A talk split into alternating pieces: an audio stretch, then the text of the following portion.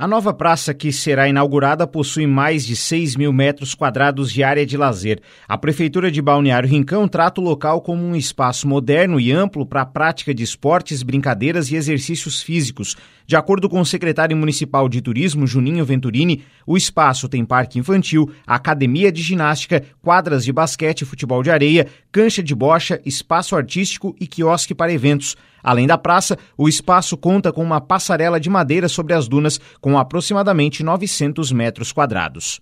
É, amanhã nós vamos estar inaugurando uma praça da Zona Sul, uma praça bem diferenciada, uma praça aí onde a prefeitura pensou grande aí para trazer Balneário Rincão, agregando muito para as famílias aí do nosso município e também para as famílias turistas veranistas. E essa praça da Zona Sul é para dar uma descentralizada, né, trazer um pouco mais de entretenimento para as famílias da Zona Sul e quem veraneia, quem passa o verão na Zona Sul e quem mora também na Zona Sul. A inauguração está marcada para as 8 horas da noite desta quinta-feira. Após o ato, haverá um show de Teto Fernandes e Banda. As obras no Rincão não param por aí, segundo o secretário Juninho Venturini. Além de externar a empolgação com a Praça da Zona Sul, ele anunciou um novo empreendimento na Zona Norte. A prefeitura pensou grande quando trouxe esse local para a Zona Sul.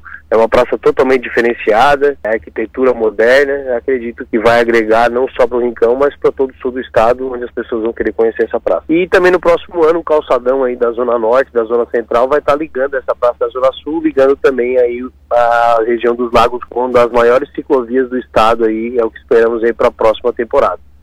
Reportagem Eduardo Madeira.